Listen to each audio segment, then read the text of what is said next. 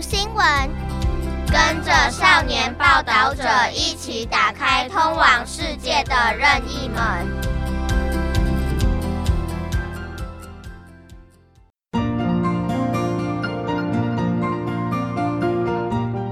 さて今週は台湾国際放送の運営母体である中央放送局と台湾の非営利メディア児童青少年ザ・リポーターとのコラボで制作している児童青少年ザ・リポーター読み聞かせコラムをお送りいたします。児童青少年ザ・リポーターは台湾の非営利メディアザ・リポーターが児童青少年のためにディープな報道を行うのに立ち上げたブランドです。ディープな報道を通じて子どもたちと青少年とともにこの世界に対する理解を深め未来へ邁進するのが目的です。今週のテーマは植物は大気汚染と地震の発生を予知することができるのとなっています。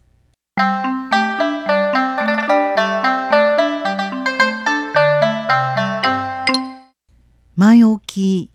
大気汚染が深刻になった時または地震が発生した時台湾の中央気象所は市民の携帯電話に国家級警報を配信します。しかし実は植物にも似たような警報システムがあり大気汚染を検知しさらに空気清浄機のような効果を発揮できることをご存知でしょうか？本文大気汚染を迅速に反映する早期警戒植物台湾の農業部農業薬物試験所の研究によりますと別名台湾柳台湾アカシアとも呼ばれる草子樹は大気汚染に非常に敏感な植物です。草子樹の書き方ですが創始、相愛の創始に樹木の樹と書きます。創始樹の原産地は台湾南部の高春半島です。後に台湾の低海抜のところでも生息するようになっています。1970年代から1980年代、台湾にはレンガ工場と陶磁器の工場がたくさんありました。レンガ工場から排出されたフッ素の汚染物の影響で近くの総始終が枯れてしまいました。葉っぱの先端から高いフッ素が検出されました。もう一種類の植物、月桃でも似たような現象が起きています。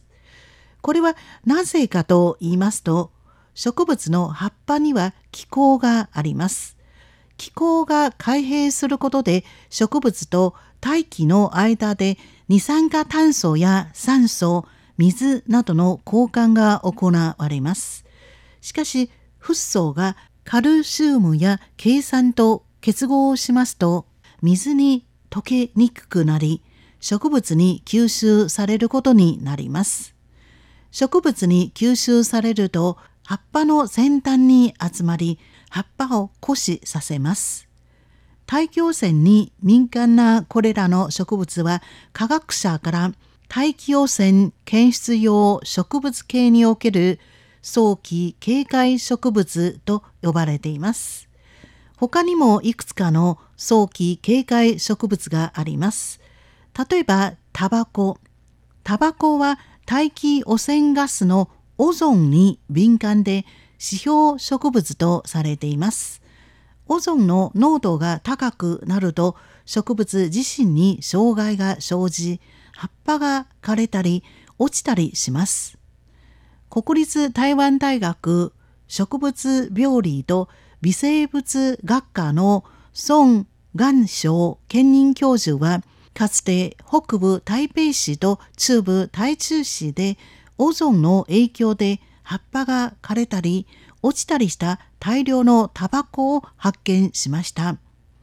大気汚染のモニタリングのほか植物は汚染物を吸収する機能もあります。例えば、総始終と先端、この2種類の植物はよく大気中の窒素酸化物を吸収し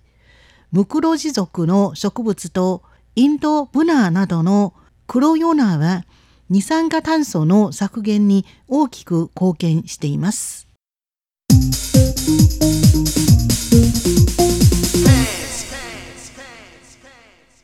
先ほど早期警戒植物のことについてご紹介いたしましたね。今度は大気汚染を黙って我慢しているモニタリング植物これについてご紹介いたします。この世の中には早期警戒植物があれば大気汚染を黙って我慢しているモニタリング植物もあります。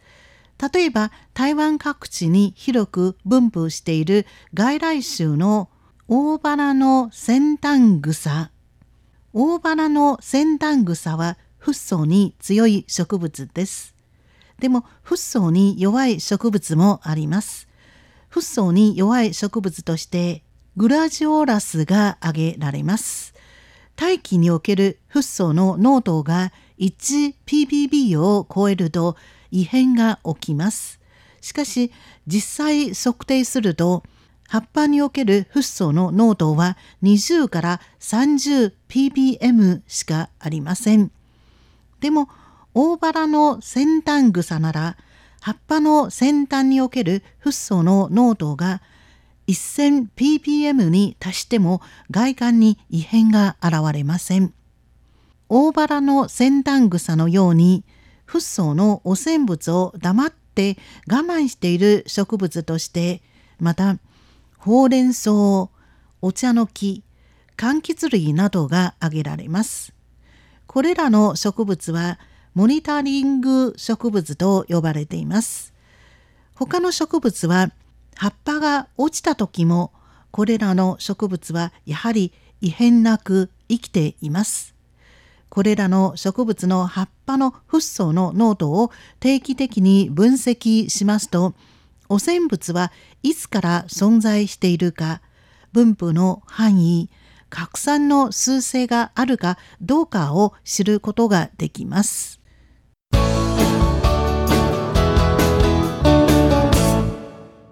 え先ほどのえ内容の中には PPB と、え、ppm という言葉が出ていましたね。これは一体何でしょうか？これは、え、英語のアルファベットの小文字の P、P、B と書きます。1ppb は10億分の1の英語表記の頭文字です。で、1 ppm は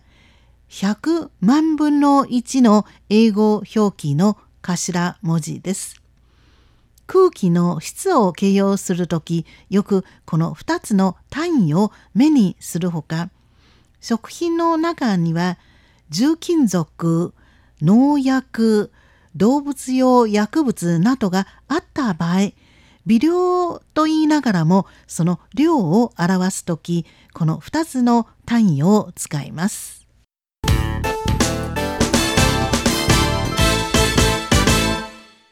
それでは創始獣の話を続けましょう。創始、相愛の創始2文字に樹木の樹と書きます。創始獣は実は地震の発生も予測できるということです。これはどういうことですかね？大気中の中の汚染物のモニタリングに役立つほか総始終は地震の発生を予測することもできます。以前科学技術がそれほど発達しなかった頃総始終は炭鉱夫にとって地震が発生した時に鉱山落盤事故を防ぐ重要な道具でした。総始終は非常に硬い木です。以前、鉱山の高騰を支えるものとしてよく使われていました。鉱山の落盤事故を防ぐことができるそうです。硬い総始終は落盤事故に遭遇しますと圧迫され音が出るので炭鉱夫が早く逃げるよう促しているようです。ですから以前台湾の炭鉱夫の間では総始終の鳴き声を聞くと早く逃げようということわざが伝えられていました。